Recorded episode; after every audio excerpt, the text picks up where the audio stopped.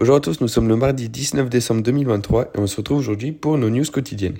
Premièrement, aux États-Unis, on a deux discours des banquiers centraux qui devraient avoir lieu aujourd'hui, euh, et Bostic, qui sont connus pour être particulièrement dovish.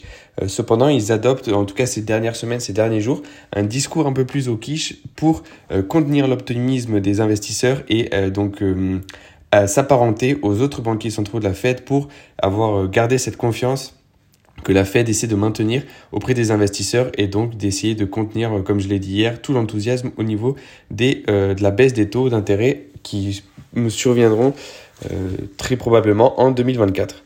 En Europe, l'Union européenne va mettre en suspens les droits de douane imposés sur les importations américaines suite aux représailles des menaces de droits de douane sur l'aluminium et l'acier du côté des Américains le Japon a divulgué sa politique monétaire, donc la BOJ a laissé ses taux inchangés en territoire négatif à moins 0,1%.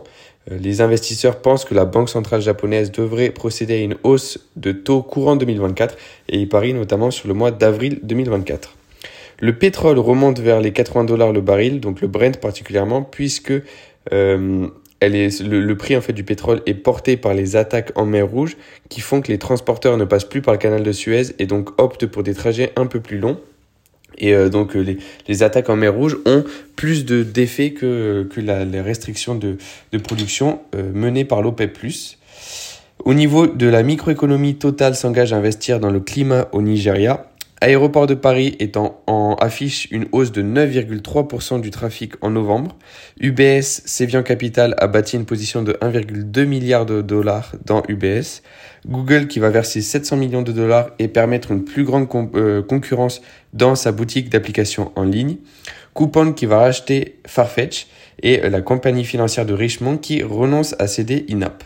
Amazon qui est en pourparlers pour acquérir des droits de diffusion en continu d'autres sports en investissant dans Diamond Sports. Siemens AG qui transfère une participation de 8% dans Siemens Energy.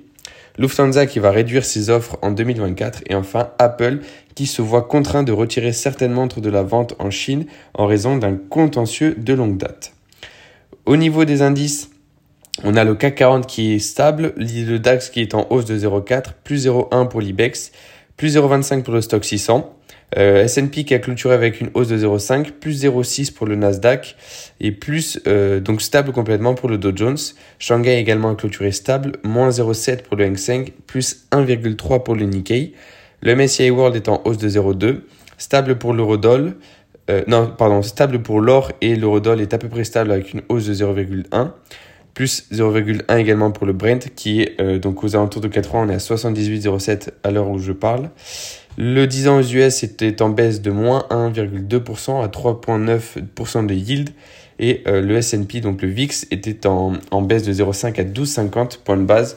Euh, donc très peu de volatilité très peu de news qui en tout cas pourraient faire augmenter la volatilité. On a le pétrole qui remonte un peu comme je l'ai dit. Et sinon en, globalité des indices qui euh, soit ont déjà atteint leur plus haut historique et l'ont même dépassé, soit comme le Nasdaq qui sont, étaient à peu près euh, sur le point de le dépasser, mais qui sont redescendus juste en dessous, à quelques, quelques points de base près. Euh, mais en tout cas, on, on c'est très probable que le Nasdaq finisse au-dessus de son plus haut historique avant la fin de l'année. C'était tout pour moi aujourd'hui, on se retrouve demain pour nos news quotidiennes.